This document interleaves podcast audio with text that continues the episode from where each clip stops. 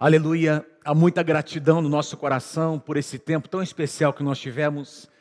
A nossa conferência INACONF 2020, estamos encerrando hoje com o tema Realinhe. Queridos, eu sei que você que participou conosco foi tremendamente abençoado. Quem sabe alguns de vocês que estão conectados aí não puderam participar, você pode acessar o nosso canal no YouTube e ouvir as mensagens. Pastor Luciano Subirá, Pastor Costa Neto, Pastor Sidson pregou ontem à noite. Nós fomos muito desafiados e curados pela palavra de Deus. Nós tivemos também entrevistas muito lindas que aconteceram aqui e num ambiente muito descontraído. E eu quero concluir hoje, meus queridos, com um tema que Deus colocou no meu coração, dentro do tema geral da conferência, Realinhe. Deus colocou no meu coração o tema Realinhe o seu propósito. Realinhe o seu propósito. Eu quero tomar como base, quero iniciar tomando como base o Evangelho de João. O Evangelho de João que fala sobre o ministério de um grande homem de Deus chamado João Batista. Acompanhe comigo, João capítulo 1, verso 19. Este foi o testemunho de João. Está falando aqui de João Batista. Esse foi o testemunho de João. Quando os judeus lhe enviaram de Jerusalém sacerdotes e levitas para lhe perguntarem: Quem és tu? Meus irmãos, esses sacerdotes e levitas que nós vemos aqui a palavra de Deus citando, não é? Representavam o sistema religioso da época de Jesus, da época de João Batista. E agora nós vemos aqui João Batista sendo enviado Aliás, esses questionadores sendo enviados até João Batista, não é? Ah, para questionarem para questionarem quem era João Batista, porque havia uma dúvida no coração deles se João Batista seria o Messias que havia sido eh, eh, profetizado pelos profetas do Antigo Testamento. E aí, meus irmãos, eh, João Batista responde a eles, versículo 20: ele, João Batista, confessou e não negou: Eu não sou o Cristo, eu não sou o Cristo. Eu quero parar um pouquinho aqui antes de nós continuarmos, eu quero dizer uma coisa a você, não é? O nosso tema é realinhe o seu propósito. Eu creio, meus irmãos, que uma das maneiras de nós conhecermos qual é o nosso propósito é sabermos quem nós não somos é termos a consciência de quem nós não somos em Deus. Tem muita gente, meus irmãos, que vive uma vida frustrada, vive uma vida uh, de conflitos, tentando ser o que Deus nunca chamou que eles fossem, não entendendo qual é a sua identidade em Deus, quais são os seus limites, qual é o seu chamado. João, meus irmãos, sabia exatamente qual era o seu chamado, e tem tanta gente meus queridos, tentando suprir as expectativas de outras pessoas, ainda mais numa época como essa, em que as pessoas dão tanto valor aos seguidores, não é? Aqueles que dão os seus likes, aqueles que acompanham as suas mídias pessoais. E aí João Batista diz, em alto e bom som: Eu não sou o Cristo. Eu não sou o Cristo. E aí, meus irmãos, os seus questionadores perguntam, versículo 22, afinal de contas, então, quem é você? Quem é você? Precisamos de uma resposta para aqueles que nos enviaram. Eles disseram: O que você tem a dizer sobre si mesmo? Quem é você? Meus irmãos, eu quero, antes de continuar essa palavra, eu quero perguntar a você dessa manhã tão linda que Deus nos deu: é, Você sabe quem você é? Você tem consciência de quem você é em Deus? Do que Deus chamou você para fazer? Nós vivemos numa época tão especial no plano no propósito eterno de Deus. Um tempo como esse, tão maravilhoso, apesar de todas as adversidades que nós estamos vivendo, meus irmãos, tudo que está acontecendo ao nosso redor aponta para a segunda vinda do Senhor Jesus Cristo, aponta para aqueles acontecimentos que foram profetizados no Antigo e no Novo Testamento. Então nós vivemos num tempo muito especial, nós fazemos parte de uma geração única, muito, muito especial. E aí, meus irmãos, existe uma pergunta que não se cala: qual é o nosso papel? Qual é o seu papel nessa geração, nesse tempo que se chama hoje? Quem é você? Dentro desse contexto. Eles perguntam a João Batista, então, afinal de contas, quem é você? Versículo 23, João Batista responde com as palavras do profeta Isaías. Ele respondeu assim: Eu sou uma voz que clama no deserto. Eu sou uma voz profética, eu sou um som que saiu do coração de Deus. Eu sou, eu, a minha pessoa, eu sou a proclamação da palavra. Eu sou exatamente o que foi profetizado. Eu sou o cumprimento daquela profecia de Isaías, que foi dada há centenas de anos antes, 700 anos antes, meus irmãos, aproximadamente. Jeremias, aliás, Isaías profetizou essas palavras. E agora João Batista diz: Eu sou o cumprimento do que, do que Isaías disse lá atrás. Eu sou uma voz que clama no deserto: preparem o caminho para a vinda do Senhor. Eu quero que você guarde, eh, quero pedir que você guarde essa, esse versículo. Daqui a pouquinho nós vamos ler a profecia de Isaías sobre João Batista, que eu quero dizer a você que tem, tem diz respeito a eu e você também diz respeito a uma geração. Meus amados, que época maravilhosa João Batista viveu. A época em que o Messias foi revelado à humanidade. E essa palavra, eu quero chamar a tua atenção para essa palavra que, Jeremias, que, que João Batista diz aqui: preparem, esse verbo, preparem o caminho para a vinda do Senhor. Note que está na segunda pessoa do plural, preparem. Vocês precisam preparar. É como se João Batista estivesse dizendo: preparem o caminho para a vinda do Senhor. Meus irmãos, esse verbo, preparar, ele vem da palavra grega eutuno. Eutuno, não tenho tempo aqui para explicar a você, mas essa palavra literalmente significa coloque novamente em linha reta, ou seja, realinhe, Exatamente o tema da nossa conferência. A palavra preparar aqui, do grego, significa realinhe, coloque no mesmo plano, coloque em linha reta. E quando você estuda, meus irmãos, os comentários lá no, no Strong, né, uh, no dicionário que explica as palavras gregas, você vai encontrar essa explicação. A ideia aqui é que naquela época os navios, eles navegavam, meus irmãos, eles traçavam uma rota, uma reta ah, ah, entre o seu ponto de partida e o seu ponto de chegada. Então havia uma, uma trajetória muito bem definida, não é? para que eles pudessem chegar até o seu destino. No entanto, o, o, o timoneiro, não é? aquele piloto, aquela pessoa, aquele comandante do navio, ele tinha que trazer de novo é? aquele navio para sua rota, ele tinha que realinhar a rota, porque por causa dos ventos, das tempestades e da própria, das próprias correntes marítimas que muitas vezes tiravam aquele navio, aquela embarcação da sua trajetória. Então era o papel daquele, daquele capitão do navio trazer, realinhar a rota daquele navio. Exatamente esse é o sentido, meus irmãos. Deus levantou João Batista numa, no contexto de uma geração, para realinhar algumas coisas, para trazer de volta a um padrão, para preparar o caminho do Senhor. Se você procurar no seu dicionário, em algum dicionário, a palavra realinhar, você vai encontrar mais ou menos essa definição.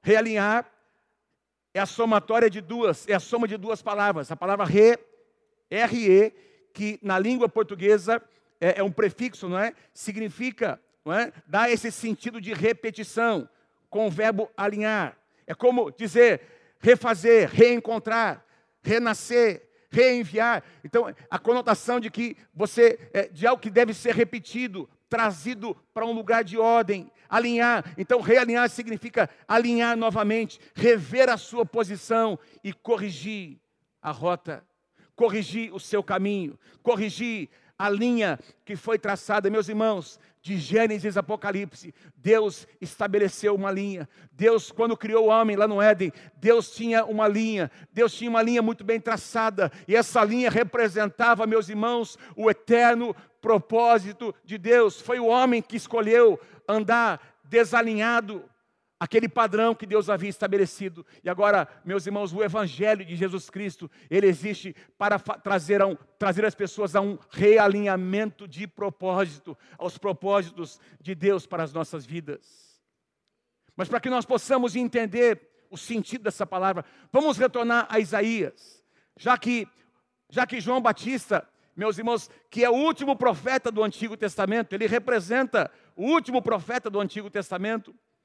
E João Batista, meus irmãos, ele fez referência a uma profecia de Isaías dada 700 anos antes. Eu quero ler com você essa profecia, está no livro de Isaías, no capítulo 40, versículos 13 e 4.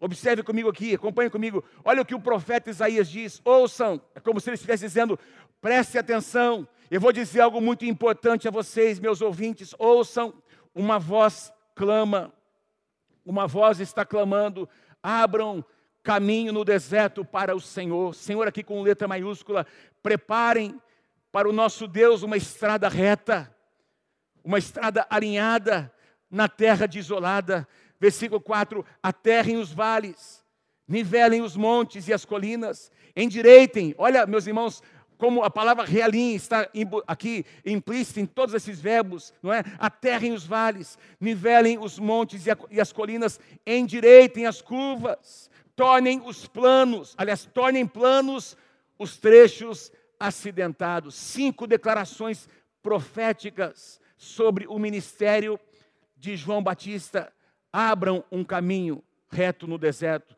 aterrem os vales, nivelem os montes e as colinas, endireitem as curvas e tornem planos os trechos acidentados. Eu quero daqui a pouquinho voltar para falar um pouquinho com você sobre essas cinco declarações que não tem a ver apenas com João Batista, tem a ver também comigo e com você que vivemos nessa geração. E eu quero enfatizar aqui no versículo 5 de, de, de Isaías 40.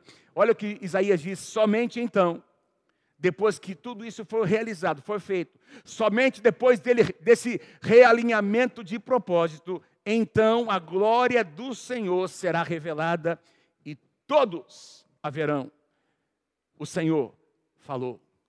O que o profeta está dizendo é que precisava haver então um realinhamento de propósito para que a glória de Deus fosse manifesta. E eu e você sabemos, meus irmãos, que Jesus carregava em si toda a plenitude da divindade, é o que diz o livro de Colossenses. A glória de Deus se manifestou e Jesus foi expressa em Jesus, e as pessoas não apenas viram, como diz aqui em Isaías, as pessoas tocaram na glória, as pessoas experimentaram dessa glória, as pessoas que foram curadas, que foram libertas, meus irmãos, que foram, é, que receberam restauração na, nas várias dimensões do seu ser, quando Jesus caminhou por essa terra, elas experimentaram um, um realinhamento de propósito, elas, elas tocaram nessa glória que foi revelada por meio do Senhor Jesus Cristo.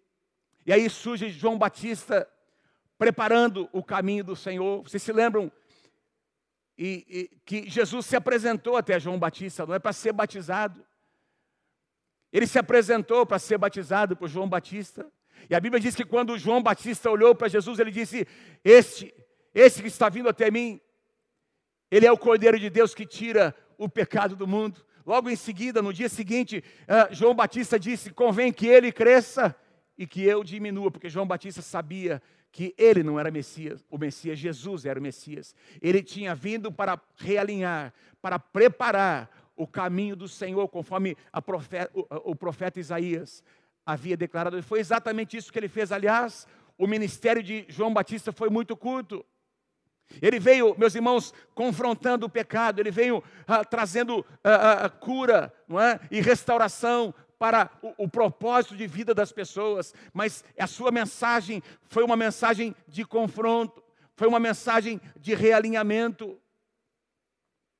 Se a gente voltar lá para o livro de Isaías, para tentar entender esse contexto, o que é que isso tem a ver comigo e com você, meus irmãos?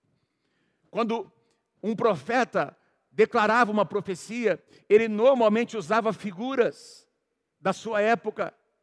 Então, quando Isaías declara, olha, preparem o caminho, ele está usando uma figura muito comum naquela época, quando um rei saía para visitar uma determinada localidade, os seus representantes iam na frente para preparar não apenas aquele lugar, aquela cidade, aquela vila, aquele local onde o rei estaria, mas eles, eles também saíam para preparar o caminho do rei, removendo as pedras, tirando os obstáculos, qualquer coisa que pudesse ameaçar ou ser, ah, ah, ah, digamos, prejudicar o caminho, não é? Um caminho seguro desse rei. Então, aquelas pessoas que representavam esse rei, elas vinham para remover os obstáculos, para que o rei pudesse passar em segurança por aquele caminho. Esse é o sentido. Esse é o sentido. Esse foi o ministério de João Batista. Ele veio preparando o caminho. Ele veio dizendo: Eu não sou o Messias, mas depois de mim virá alguém. Eu estou batizando com água para purificação de pecados, mas depois de mim vem alguém muito maior do que eu. Louvado seja o nome do Senhor Jesus. E ele batizará cada um de vocês, não apenas nas águas, mas ele batizará com o Espírito Santo e com fogo, para que vocês sejam incendiados e cumpram o propósito de Deus pelo qual vocês foram chamados. O Paulinho, nessa manhã, profeticamente cantou uma canção tremenda, meus irmãos. Eu gostaria que você pudesse sentir esse ambiente profético que nós estamos experimentando aqui, aqui na, na, na Igreja Nova Aliança, nesse salão. E o que foi cantado aqui nessa manhã, tu és o meu desejo, nada além de ti. Vem, acende o fogo. Incendeia-me, Senhor, incendeia o meu coração. João Batista disse: Olha, eu estou batizando com água, mas ó, alguém maior do que eu virá, e o fogo de Deus cairá sobre vocês. Eu vim preparar o caminho do Messias. Louvado seja o nome do Senhor. Mateus capítulo 11, versículo 12. Veja como isso tem tudo a ver comigo e com você, meus irmãos. Mateus capítulo 11, versículo 12. Olha o que Jesus diz: Desde os dias de João Batista. Quando Jesus declara essas palavras, João Batista já havia sido decapitado por ter confrontado Herodes, não é? por ter confrontado o pecado de um governador, por ter trazido uma palavra de Deus numa situação que precisava ser confrontada, ele pagou com a sua própria vida. E aí Jesus declara sobre João Batista, desde os dias de João Batista até agora, até hoje, e nós poderíamos dizer até hoje, no ano de 2020, o reino dos céus é tomado por esforço, e aqueles que se esforçam, aqueles que são perseverantes, aqueles que são tomados pelo fogo de Deus, se apoderam do reino de Deus. Aleluia.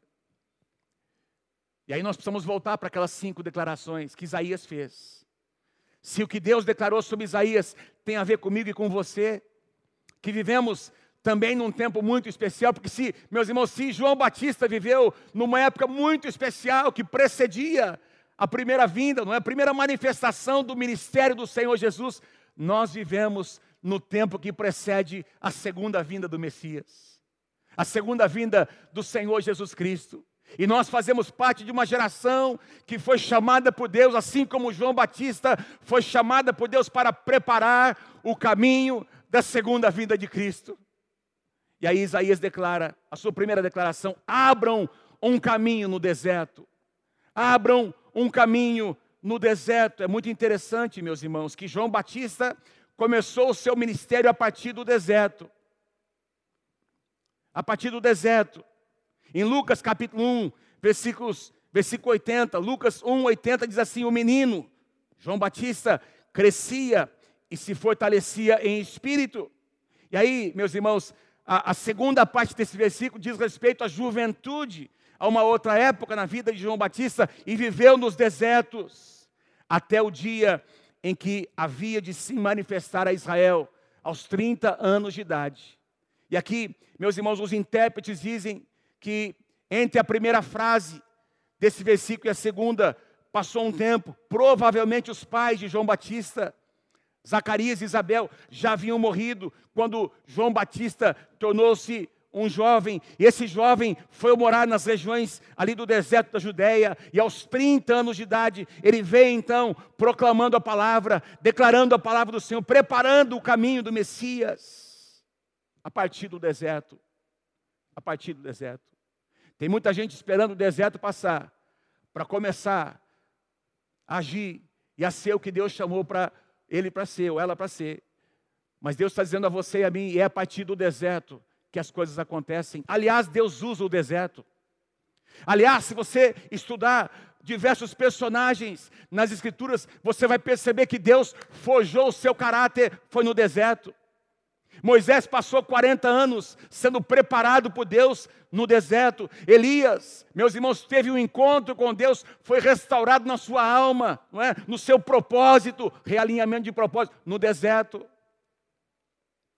Jesus, o próprio Jesus, antes de iniciar o seu ministério, a Bíblia diz que o Espírito Santo o impeliu para o deserto. Não foi o diabo, não foram as pessoas, diz que o Espírito Santo o impeliu, o, o empurrou, meus irmãos, o enviou ao deserto para ser provado, testado, para que no deserto algumas coisas acontecessem no seu coração, decisões fossem tomadas. Parece então, meus irmãos, segundo o padrão das Escrituras, que Deus usa o deserto como uma escola para nos preparar. Às vezes nós não entendemos por que, que determinadas coisas estão acontecendo. Pensa comigo. Quem sabe Deus colocou você num lugar de ser tratado e Deus usa pessoas para nos tratar.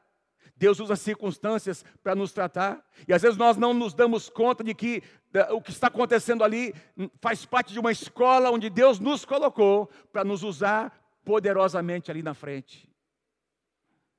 A segunda declaração que, João, que, que, que, o profeta Isaías faz sobre João Batista, que diz respeito a nós também, aterrem os vales. Aterrem os vales. Meus irmãos, vales na Bíblia representam tempos difíceis, muitas batalhas que nós encontramos no Antigo Testamento aconteciam nos vales.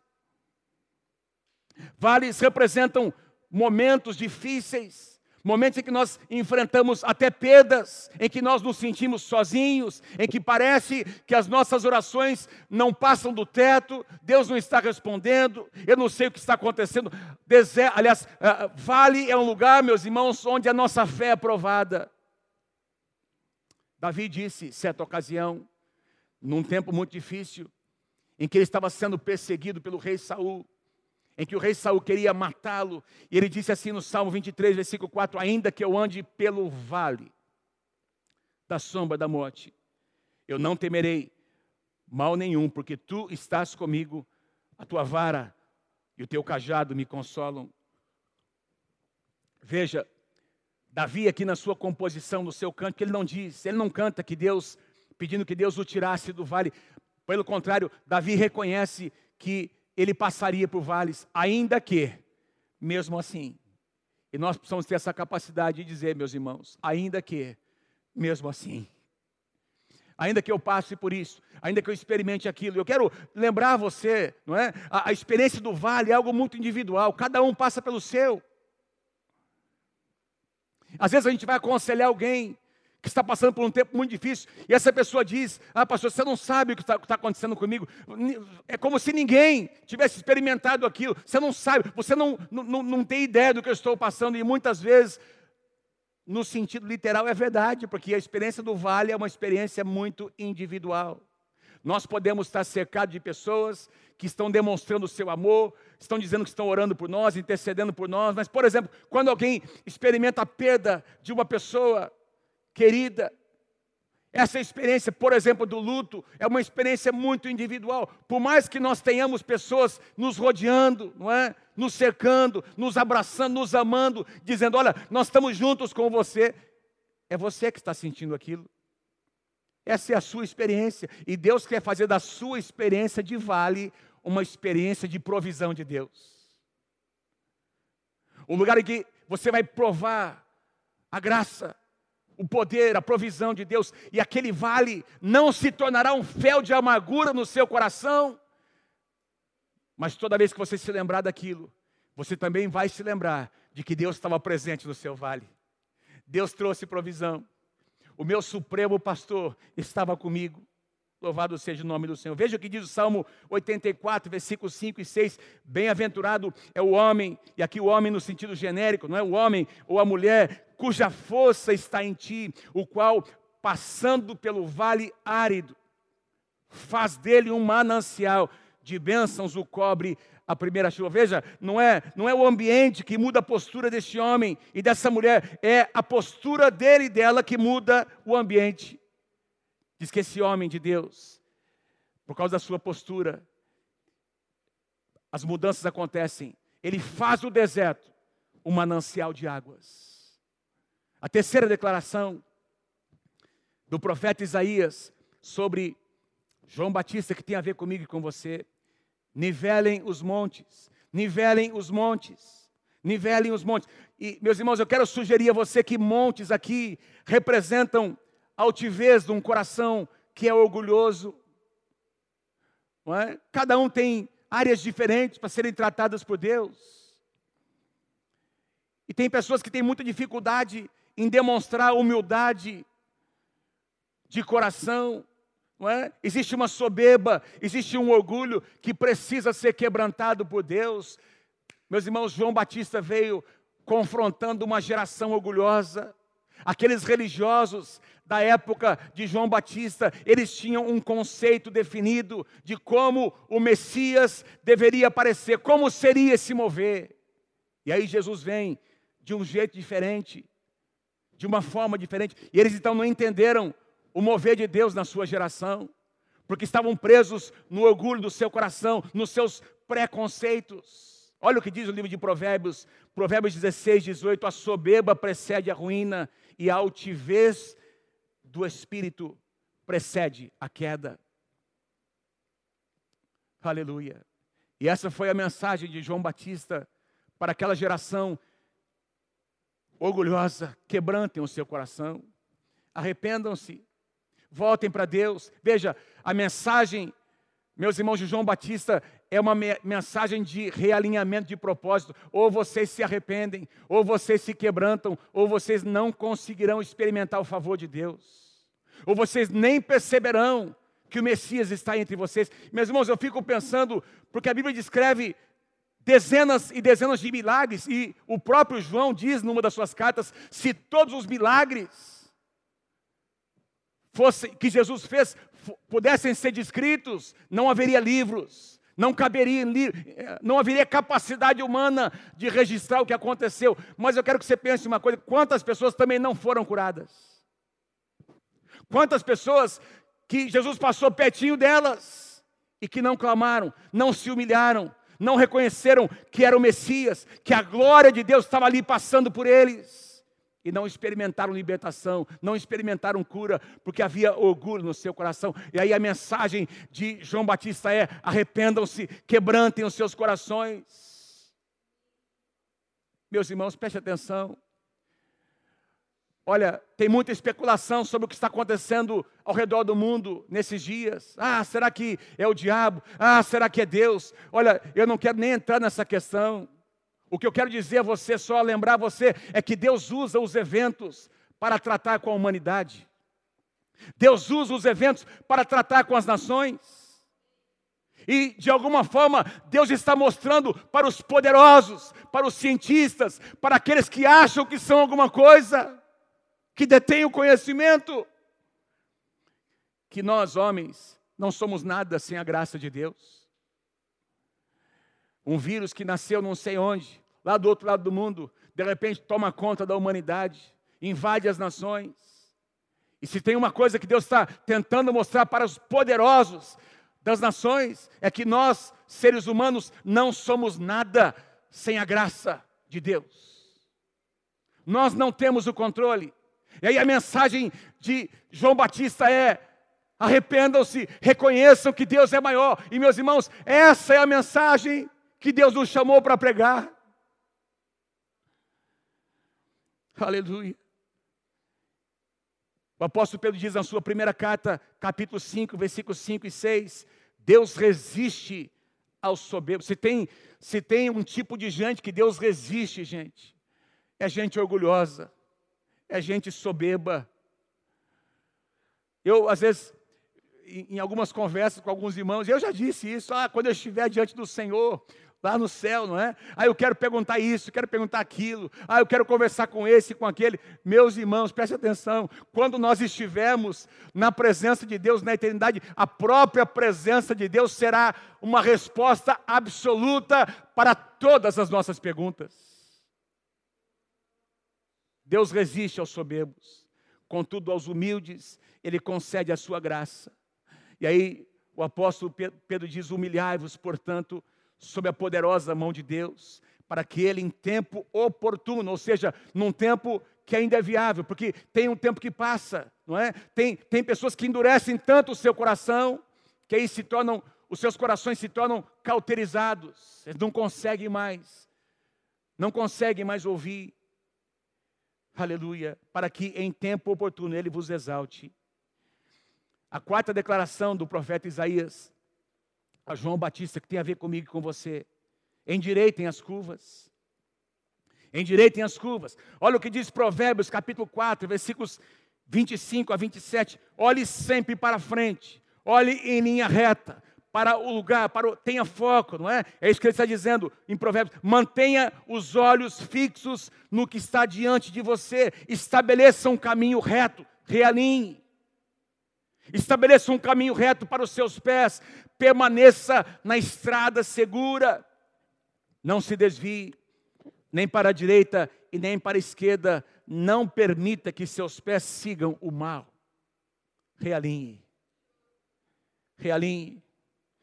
Eu tenho dito em muitas mensagens minhas que eu tenho pregado nesses últimos meses. A nossa vida é como uma jornada que tem começo e fim. É uma jornada que vai durar toda a nossa vida. E se tem algo que nós precisamos manter nessa jornada, é foco. Onde eu quero chegar, o que Deus me chamou para fazer. Eu não vou me desviar nem para a direita, nem para a esquerda. Eu vou manter o meu foco. Eu vou, eu, eu vou realinhar. Quando eu perceber que os meus pés estão se desviando, eu vou trazer os meus pés de volta, porque existe um re, realinhamento profético, de propósito para mim, para minha casa, que eu preciso honrar. E é por isso que o apóstolo Paulo, ele declara, no final da sua vida, eu completei a minha carreira. Estou conseguindo completar o que Deus me chamou para fazer. Eu quero ir para a última declaração. E depois eu quero orar com vocês. A última declaração do profeta Isaías a João Batista, lá em Isaías capítulo 40, que tem a ver também comigo e com você. Tornem planos os trechos acidentados.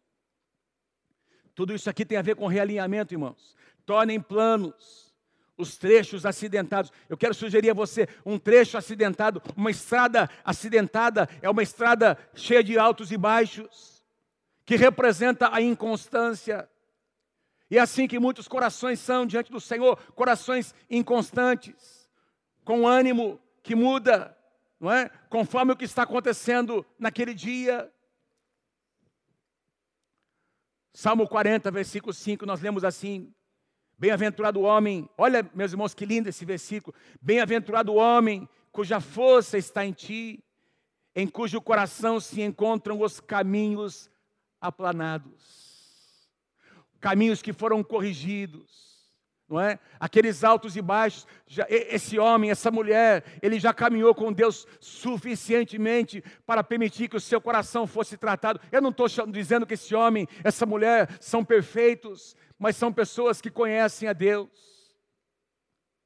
São pessoas que conhecem a Deus. E é por isso que Tiago vai nos falar no capítulo 1, versículo 7 e 8, sobre o homem, a pessoa que tem ânimo dobre, é? inconstante nos seus caminhos, que deseja muitas coisas, mas não consegue quase nada, porque o seu coração é inconstante. Com a mesma intensidade que ele serve a Deus, ele serve o mundo e serve as suas paixões. E Deus está dizendo: eu quero que você torne planos os trechos acidentados do seu coração. Primeiro identifique, depois se arrependa, e depois resolva, corrija, realinhamento de propósito.